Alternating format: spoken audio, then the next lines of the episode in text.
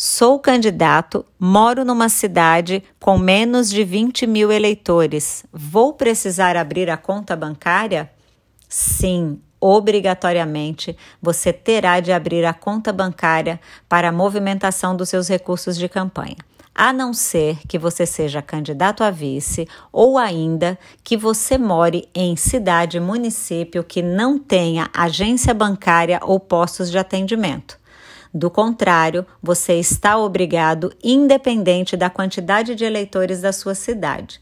Lembrando que o comunicado Bacen 35551 de 2020 proíbe a abertura das contas eleitorais em correspondentes bancários e bancos virtuais. Amanhã teremos live e trataremos das providências preliminares de campanha. Um beijo, nos vemos lá.